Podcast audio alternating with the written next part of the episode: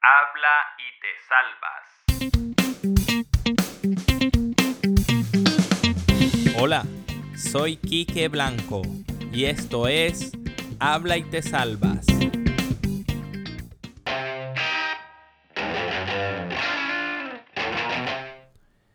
Hola, hola amigos.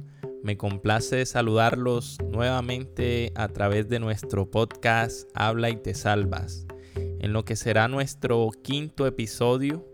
En esta oportunidad vamos a tener una invitada especial con la que vamos a dialogar al respecto de un tema muy importante por estos días en esta nueva normalidad, como se le ha llamado a esta etapa del manejo o del proceso de enfrentar esta emergencia sanitaria por el COVID-19 que no solo nos ha enfrentado a las situaciones, pues lógicamente, de, la salud, de nuestro sistema de salud, sino también ha generado algunas otras consecuencias importantes como las finanzas o la economía de las personas y de las familias de, de nuestro país y de nuestra ciudad.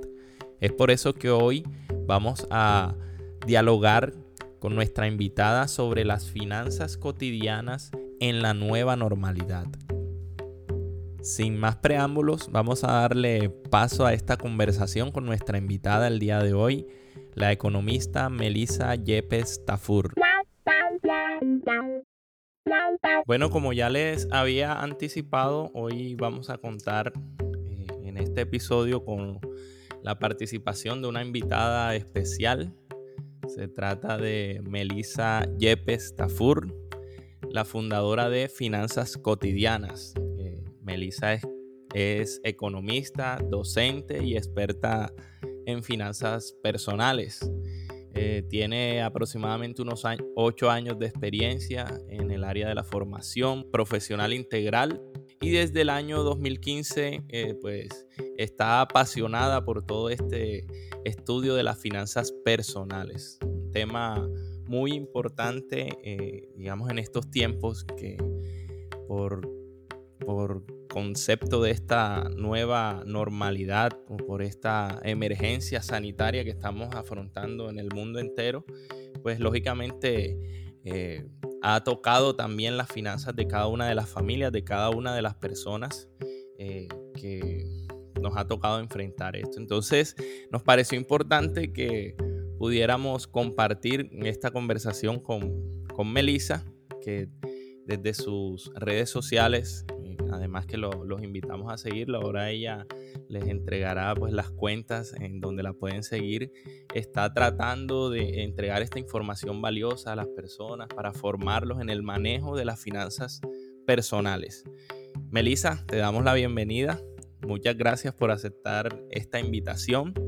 Vamos a abordar, como ya dijimos, el tema de las eh, finanzas personales en esta nueva eh, normalidad, como se le ha llamado, eh, post-COVID, si se puede decir, pues post-COVID-19, aunque todavía, digamos, como que estamos eh, padeciendo eh, las consecuencias de este, de este virus que todavía no se ha ido, pero digamos que estamos en un nuevo momento, en una nueva etapa en la que la economía pues, se ha ido abriendo de manera escalonada y asimismo las economías de, cada una de las familias. Melissa, bienvenida. Gracias por aceptar la invitación. No, muchas gracias a ti por invitarme y sobre todo por la intención y el interés de tratar este tema tan necesario hoy en día en nuestra sociedad. Así es. Bueno, Melissa, vamos directo al grano.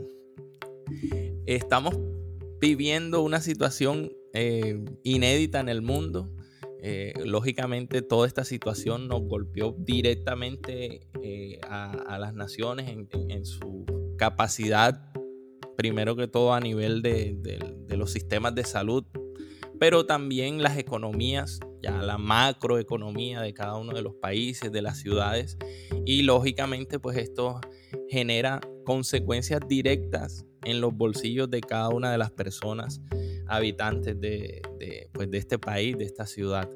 Hoy estamos enfrentando esta nueva normalidad eh, en la que muchas personas intentan recuperar esa estabilidad, si se le puede decir, que venía teniendo antes de esta situación o que intentan levantar eh, los, sus negocios de, los que dependen sus finanzas y pues eh, tenemos eh, claro que tú tienes unos conceptos importantes que entregarnos al respecto de esto. ¿Qué nos puedes decir de manera general para empezar por ahí respecto a las finanzas personales?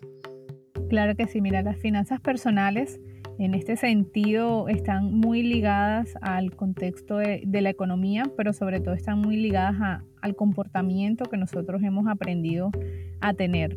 Finanzas personales es simplemente la administración del dinero, ya sea personal o familiar, que estén ingresando en nuestros bolsillos, en nuestros hogares. Y está muy relacionado, y, lo que tú dices es completamente cierto, con lo que sucede alrededor nuestro, con lo que sucede en nuestra economía y específicamente con este tema que estamos tratando del COVID-19. Mm, de pronto muchas personas pudieran preguntarse, bueno, pero ¿cómo es posible que una pandemia, que un virus, algo tan, tan pequeño, tan minúsculo, tenga el poder de atacar economías mundiales gigantes? Y vemos que esto no es solo algo que esté ocurriendo en Colombia, nos esté afectando a nosotros, sino que ha afectado a todos los países y a los más grandes, incluso economías muy poderosas se han visto en aprietos en esto. Y es porque todo está interconectado. Tú mencionabas ahorita la, macroeconomía y es simplemente eh, todos los países dependen unos de otros para producir bienes y servicios, para ya sean los materiales, las mm, materias primas, los bienes. Y el tener esta situación que nos hizo encerrarnos a todos, cada país cerrar sus fronteras y, depender de su economía nacional, pues afectó claramente las importaciones, las exportaciones, el consumo de las personas y por ende los trabajos. Y ahí es donde empieza esa emergencia a atacarnos a nosotros, porque muchas veces no estamos preparados, y esto es un concepto que nosotros manejamos en las finanzas personales, que es el fondo de emergencia, no estamos preparados para estas emergencias. Y esta, esta cotidianidad, esta nueva cotidianidad y este virus lo que nos ha hecho ver es que las emergencias llegan. Las emergencias llegan y eh, en este caso es el COVID, mañana puede ser que pierdes un empleo, puede ser la enfermedad tuya o de un familiar. Y cómo nosotros nos estamos preparando en nuestro día a día para afrontarlo, porque finalmente las podemos superar con dinero que tengamos disponible. Así es, es decir, siempre tiene que, tenemos que tener una contingencia, a pesar de que se vea lejana o que una situación como esta no, para muchos, no, no cabía en la mente pues, de muchas personas, pero mira, se presentó y, nos llevó a, a, unos extremos delicados en que se afectaron muchas familias, la vida de muchas personas. Sí, correcto, así es. Esto no estaba en los planes de nadie y de hecho todas las proyecciones de los países, todos los planes económicos y de crecimientos que habían, pues se cayeron y nadie tenía contemplado este tema del COVID. Y es algo que, ha, pues digamos, ha llegado en un momento para hacernos aterrizar en nuestro manejo diario del dinero que las emergencias llegan. Y hay una ley que, que he aprendido que me gusta mucho, que es la ley de Murphy, y es lo que tenga que pasar mal sucederá. Murphy llega porque llega en, algún momento en nuestras vidas. Así es. Bueno, eh, Melissa, llevemos eso al contexto de, de una persona, de una familia que, digamos, bueno, muchos no prepararon, no se prepararon eh, no, económicamente para, para enfrentar esta situación bueno, ya yo digamos que otros elementos en, esa, en esas ecuaciones, como que la ayuda estatal y todo eso, que si llegó, que no llegó, ya esos son unos asuntos eh, meramente políticos, pero bueno, eh, partiendo de la base de una familia, la finanza de una persona en la que, en la que, que, no se preparó para, para, para enfrentar esta situación, que hoy está, digamos, en la lucha de restablecer eh, su economía, que hoy tiene que pensar en estabilizar o normalizar eh, sus obligaciones financieras con los bancos, por ejemplo, las tarjetas de crédito, que, que son un dolor de cabeza para muchas personas. ¿Qué nos puedes decir al respecto? ¿Qué conceptos o consejos para las personas, eh, digamos, pueden ser valiosos para el manejo ahora de las personas en este momento? Claro que sí, mira, y esta eh, es una oportunidad que yo digo es para reiniciar, comenzar desde cero el manejo de nuestras finanzas personales. Y en este punto es no culparnos, tener claro que el manejar hasta el día de hoy el haber manejado hasta el día de hoy nuestras finanzas de una manera no correcta o no apropiada, recae sobre las personas que tenían la obligación en nuestra vida de enseñarnos cómo administrar el dinero. Dígase eh, papá, mamá o la persona que nos crió y en la escuela e inclusive en las universidades. Pero resulta que esa parte en, nuestra sociedad y en la mayoría de los países del mundo eh, no está ocurriendo. No nos están enseñando sobre cómo administrar el dinero, sino sobre muchas otras cosas más. Y te lo digo por experiencia personal. Yo, como mencionabas al inicio, soy economista pero cuando empecé a trabajar, yo pues sabía hacer todos modelos económicos y, ayudar con las demás personas, pero no tenía ni idea de cómo administrar mi dinero y eso me llevó a crisis financiera. Entonces, lo primero que tenemos que hacer es no culparnos, no quedarnos en esa situación de de pronto en este medio tú perdiste tu trabajo, estás endeudado y no has podido pagar, eh, ya se acabó el, periodo de plazo que te dieron de las tarjetas de crédito y ahora no sabes cómo cumplirlo. mantengamos la calma, pensemos con cabeza fría y comencemos el, eh, el camino nuevo. Comencemos el camino nuevo y lo primero es, y esto aplica para todos, hayamos eh, caído en la pérdida del empleo, estemos pasando dificultades por medio de este, de este COVID, o sea COVID, o sea cualquier otra emergencia, lo primero es prepararnos con un colchón financiero. Primero es tener un fondo de emergencias, es ahorrar para cuando lleguen las emergencias, porque van a llegar. Como decíamos, ahorita es el COVID, mañana puede ser cualquier otra cosa. Y ese fondo inicial lo que se recomienda es que tú comiences a ahorrar por lo menos el 10% de lo que ingresa a tu familia y lo guardes. ¿Hasta cuándo? Hasta el punto que puedas tener guardado por lo menos que puedas cubrir tres meses de tus gastos familiares. Es decir, que si en tu casa, en tu hogar, los gastos mensuales para sobrevivir, sea, para tener el estilo de vida que tienen hoy es, digamos, de 2 millones de pesos, un ejemplo, entonces necesitarías tres veces esos 2 millones de pesos ahí guardados, que serían unos 6 millones de pesos. Eso te da a ti como la gabela o el espacio de si llega algo, tienes ahí y puedes coger de ese fondo, pero solo para las emergencias. Ok, ok, entiendo. Melissa, pero bueno, seguramente algunos de nuestros oyentes que te están escuchando en este momento se preguntarán, bueno, pero eh, si es posible ahorrar en medio de estas economías, digamos, tan apretadas, muchas familias que viven prácticamente con el día a día eh, y, que de pronto tienen la intención de hacerlo, pero les queda bastante complicado. Te pregunto, si es posible, independientemente del, nivel de ingresos que tenga una persona, ¿es posible eh, encontrar ese hábito de ahorro, encontrar esa posibilidad? Claro que sí, esa es una excelente pregunta porque es la situación en la que muchas veces nosotros nos encontramos y es por algo fundamental. Tú me dirás si es cierto o no que cuando recibimos nuestros ingresos, lo primero que decimos es, bueno, este mes sí voy a ahorrar. este mes sí voy a iniciar mi fondo. ¿Y qué decimos? Bueno, cuando termine de pagar todo, de lo que me quede, ahorro. Así es. ¿Cierto? Sí, claro que Y resulta que al, al, final, al final de todos los pagos, ¿qué nos queda? Nada. Así es. Entonces, por eso es que generalmente no ahorramos. ¿Cuál debe ser eh, el orden correcto o la recomendación para que iniciemos? Porque es un hábito y como todo hábito, nosotros lo podemos iniciar en cualquier momento de nuestra vida. Solo debemos como tener la clave para, para mejorarlo. Y es, saca un porcentaje la recomendación es que sea el 10% de tus ingresos, pero si no puedes, porque de verdad tú me dices, Melissa, estoy muy apretado, o sea, ahora mismo estoy en dificultades y no lo puedo sacar, saca la cantidad que puedas.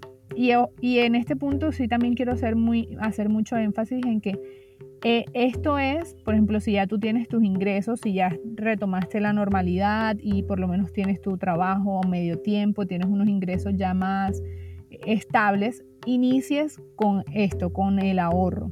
Si no puedes el 10%, cualquier cantidad que puedas, pero que lo ahorres antes de gastarte tu dinero, tu sueldo, tus ingresos. Eso te va a permitir que mes a mes te vas acostumbrando a ahorrar y de poquito en poquito tú vas alimentando ese fondo financiero que te va a ayudar más adelante. Si por el contrario tú me dices, Melissa, me quedé sin empleo, no tengo para comer, eh, de pronto lo que me está ingresando, yo te voy a decir, en este punto tú no debes estar ahorrando, tú debes estar supliendo las necesidades básicas o las cuatro paredes que nosotros le, le decimos de tu hogar. Que esas cuatro paredes, ¿cuáles son? Pues el pago de la vivienda, el arriendo o hipoteca, servicios públicos, transporte y alimentación. Y alimentación, ok. Bueno, sí, tú lo has dicho. Todo es cuestión como de organizarse, de, tomarse en serio eh, el asunto de, la economía personal. Muchas personas no lo hacen. Incluso yo podría incluirme en ese listado. Eh, digamos que no, no, tomamos muy en cuenta eh, estos, estas planeaciones que, que, que, deberíamos hacer de nuestro, de nuestro mes de nuestros ingresos, de nuestros gastos. Son muy pocas las personas, eh, conozco algunas que, que, acostumbran a esto. En mi caso personal he ido de a poco como tomando esos hábitos, como que llevar un control. Y, y eso me ha permitido, eh, digamos que en algunos momentos poder lograr esa posibilidad de ahorro. Melissa, eh, muchas personas en medio de esta situación en relación con la con la el sistema financiero pues lograron hacer algunos eh, acuerdos de pago o se acogieron a los famosos alivios que, que otorgó la banca eh, nacional eh, más allá de que lo haya sido solidaria o no la banca bueno hoy tenemos una realidad y es que ya se están amortizando estos alivios. Muchas personas están pagando esas deudas, los meses que no pagaron, los intereses. En, el caso específico de los créditos de consumo y tarjetas de crédito, ¿qué, es lo más recomendable para una persona en estos momentos? Sí, mira, en este, en este punto es clave iniciar lo que conocemos como un plan de saldo de deudas. Está claro que a nosotros el dinero se nos va por los compromisos financieros. ¿Qué tal o cómo fuera nuestra vida si no tuviéramos que pagar esos montos que mes a mes les estamos destinando al pago de deudas? ¿Qué tantas cosas yo pudiera hacer con ese monto? Entonces aquí la clave, y este es el, el segundo paso primordial, es después de tú haber comenzado tu hábito del ahorro, inicia tu plan de saldo de deudas porque las deudas te están filtrando tu dinero, o sea, se están llevando tu dinero y estás perdiendo la posibilidad de hacer planes a futuro con ese dinero disponible. Entonces, continuemos pagando lo que nos, las cuotas mínimas, porque esa ya es nuestra obligación, pero comencemos a buscar nuevas fuentes de ingresos, ya sea por medio de la venta de, de postres, de almuerzos, de si tienes algún talento o un servicio que prestes y comienza a buscar dinero extra. Mira, una forma muy fácil y fue una que yo apliqué es buscar en tu casa, en tu habitación, qué cosas tienes que hace más de seis meses no utilizas. Y te vas a encontrar con muchísimas. Sí, sí, eso es cierto. Buen consejo ese. Y ese es dinero que tienes ahí, una mina de oro que tienes en tu casa y no estás utilizando. Y comienza dinero a venderlas. Comienza a venderlas.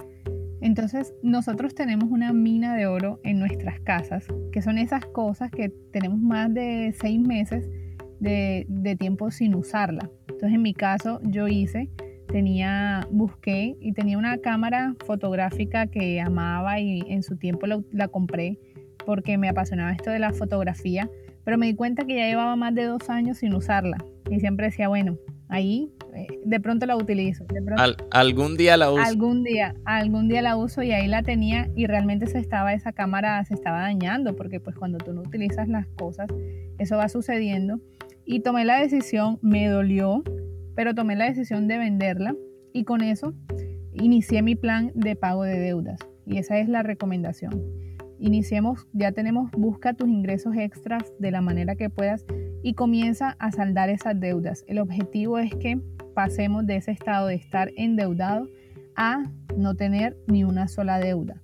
En este punto, te quiero explicar rápidamente y a todos los que nos escuchan este plan del saldo de deudas que es para librarnos de este dolor de cabeza, que son ya sean tarjetas de crédito, créditos de libre inversión, de consumo, de carro, de vehículo. Aquí vamos a incluir todas las deudas, hasta el pagadiario o el prestamista informal que tenemos, pero no vamos a incluir la deuda de la casa porque eso es una deuda de un monto muchísimo mayor, que igual finalmente tú estás pagando para evitarla y en un futuro se te va a convertir en un activo.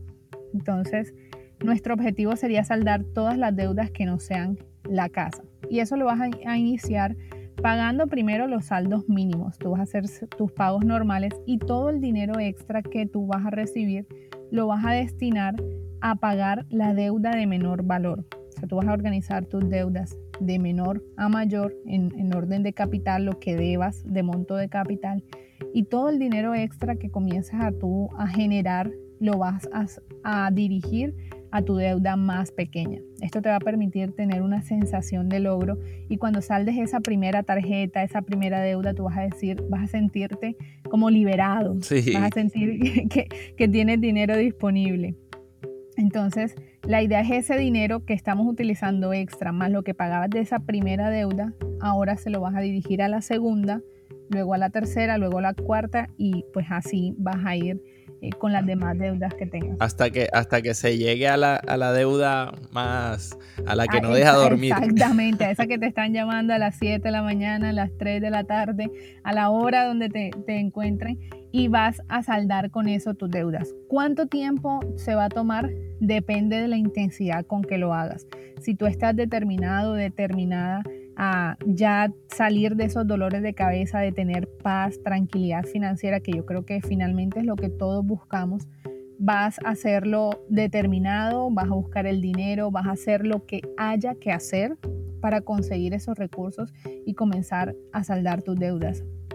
Tengo casos que se han tomado seis meses, tengo otros casos que se han tomado tres años en este proceso, pero la recompensa es enorme y lo que te vas a ahorrar en el pago de deudas y sobre todo la tranquilidad de tú decir no le debo nada a nadie y todo el dinero que te ingresa tú lo puedes destinar para las cosas de valor, para construir un patrimonio para tu familia y para estar listo, que llega otra emergencia y no importa porque si te quedas sin trabajo, lo que tienes que conseguir es lo básico, comida, alimentación, eh, vivienda para sobrevivir con tu familia y no pensar en que me van a embargar porque no he pagado la tarjeta, porque me van a quitar porque debo el carro y tener esa tranquilidad financiera que es finalmente lo que pues yo promuevo a través de, mis redes sociales.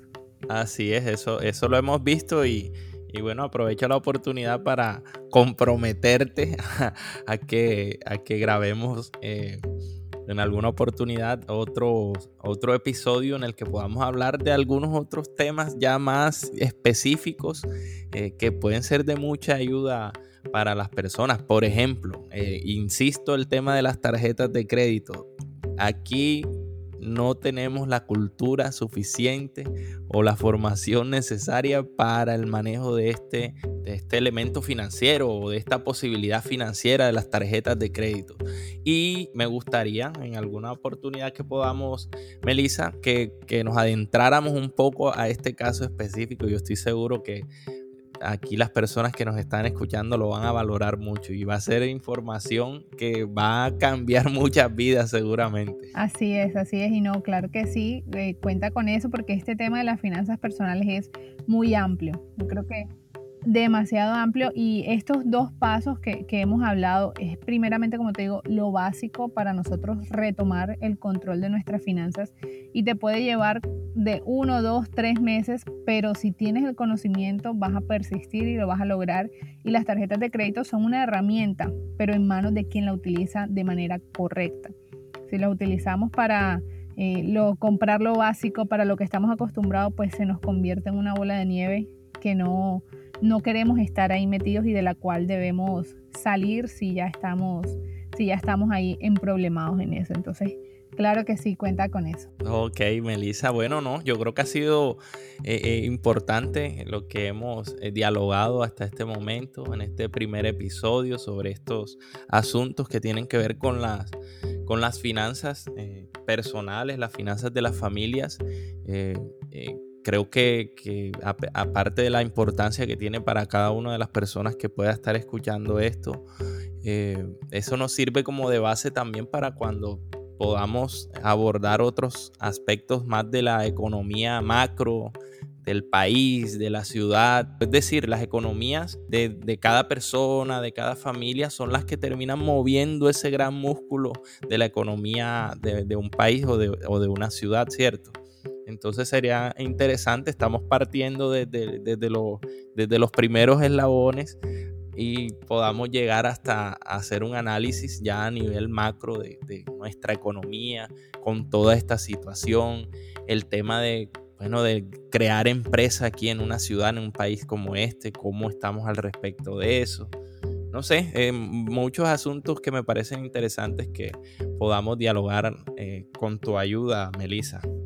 Claro que sí, así es, y, y vamos a hacerlo porque yo sé que esta es información que todos están necesitando y entre más personas y más canales se, reproduzca esta información, pues vamos a, impactar muchísimas más vidas.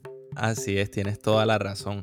Vamos a recordarle entonces a nuestros oyentes las cuentas en las que pueden encontrar esta información, que, las cuentas en las que estás trabajando, digamos, esta, esta bonita labor de, de formar en las finanzas personales a las personas. Así es, pueden encontrarnos en Instagram como arroba finanzas cotidianas, una página ahí compartimos y la misión es formar a los profesionales, a los trabajadores eh, día a día con el manejo de sus finanzas. Esa es nuestra, nuestra misión y, también hace parte del ayudar a un millón de personas a salir de deudas. Entonces ahí en Instagram pues comparto todo este tipo de, informaciones eh, con videos, imágenes, eh, transmisiones en vivos, invitados. Y en Facebook también como finanzas cotidianas, pero ahí la principal en Instagram donde nos pueden encontrar directamente. Perfecto, bueno, ya la escucharon. Yo soy uno de los seguidores de esta cuenta que, que pues habitualmente estoy revisando eh, lo que van publicando y es muy interesante toda esa información y yo sé que les va a servir de mucho. Melissa, nuevamente agradecerte, agradecerte por esta, por atender esta primera invitación. Esperamos, como ya lo manifestamos, pues poder tenerte nuevamente en un nuevo episodio de este podcast Habla y te salvas, como lo habíamos prometido, la idea era tocar aquí temas de nuestra cotidianidad y qué más que nuestras finanzas y en medio de estas circunstancias. Gracias Melissa, que tengas un resto de día eh, feliz y productivo. Amén, muchísimas gracias igualmente para ti y para todos los que nos escuchan. Muchísimas bendiciones. Amén, igual, gracias. Y así hemos concluido este nuevo episodio. Les invitamos se suscriban a las plataformas donde encuentran nuestro podcast. Y por último, sígueme en mis redes sociales, arroba Quique sí. Habla y te salvas, no te quedes callado cuando sea necesario hablar.